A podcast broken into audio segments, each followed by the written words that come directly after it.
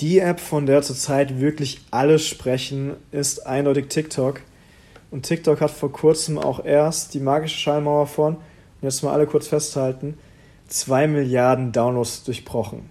In Deutschland hat TikTok auch schon mehr als 5,5 Millionen Nutzer. Die Zeiten, in denen TikTok also vielleicht als App für 12- bis 18-Jährige gesehen wurde, sind vorbei. TikTok gewinnt immer mehr an Relevanz und passend dazu startet TikTok gerade seine erste große TV-Kampagne im deutschen Fernsehen, was auch zeigt, welche Ambitionen diese App eigentlich hat. Was TikTok so besonders macht, ist, dass es eine reine Videoplattform ist. Und viele haben vor ihrem inneren Auge, wenn sie an TikTok denken, vermutlich Tanzvideos oder, oder ähnliches. Tatsächlich finden sich auf dieser Plattform alle möglichen Formen von Videos, auch extrem viel witziger Content, Comedians, die dort äh, Ideen aufführen, Zauberer, was auch immer. Und es geht bei TikTok eigentlich mehr darum, seine Kreativität auszuleben, als dann Perfektion zu inszenieren. Natürlich bietet das Videoformat auch dann äh, nochmal mehr Möglichkeiten, Emotionen zu vermitteln, als es vielleicht bei anderen Plattformen möglich ist. Die Firma, die hinter TikTok steht, ist eine chinesische mit dem Namen ByteDance und diese finanziert sich über zwei Wege. Der erste ist, welche Überraschung, über Werbung.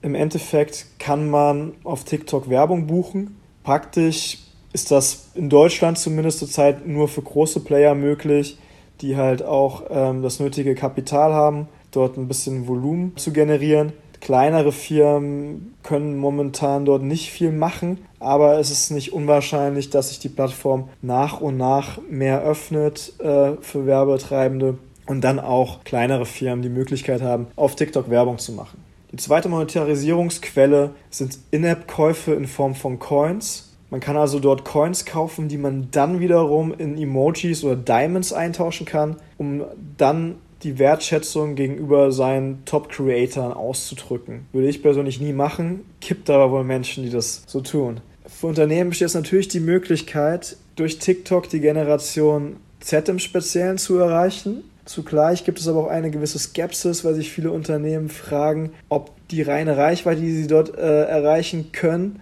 ob die ihrem Unternehmen wirklich weiterhilft. Ich denke, es ist wichtig zu verstehen, dass sich die App weiterentwickeln wird, dass immer neue Funktionen hinzukommen werden und dass auch mehr Funktionen der Monetarisierung sich wahrscheinlich im Laufe der Zeit ergeben werden. Und dass der Vorteil, wenn man jetzt früh auf der Plattform ist, vergleichsweise große organische Reichweite sein wird, wohingegen später, wenn mehr Werbung auf dem Kanal dazukommt, es schwieriger sein wird, so viele Nutzer zu erreichen.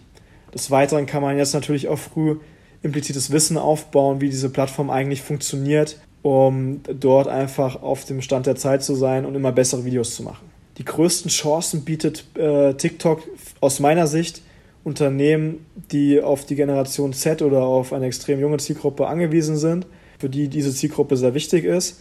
Aber ich denke auch konservative Unternehmen haben eine Riesenchance auf TikTok zu zeigen, dass sie vielleicht jünger sind, als viele sie wahrnehmen und auch wenn wir das Stichwort Employer Branding betrachten, sich dort als attraktiven Arbeitgeber zu positionieren, bin überzeugt davon, dass die jungen Generationen immer mehr nach einer Bindung zu einem potenziellen Arbeitgeber suchen und dass dementsprechend dort auch Potenzial besteht, sich gut zu präsentieren. Die Challenge bei all dem, nicht lächerlich wirken, authentisch bleiben und bei all den Videos nicht vergessen, seine Unternehmensbotschaft und Werte zu vertreten. Das wird die Riesen-Challenge für traditionelle und konservative Unternehmen sein.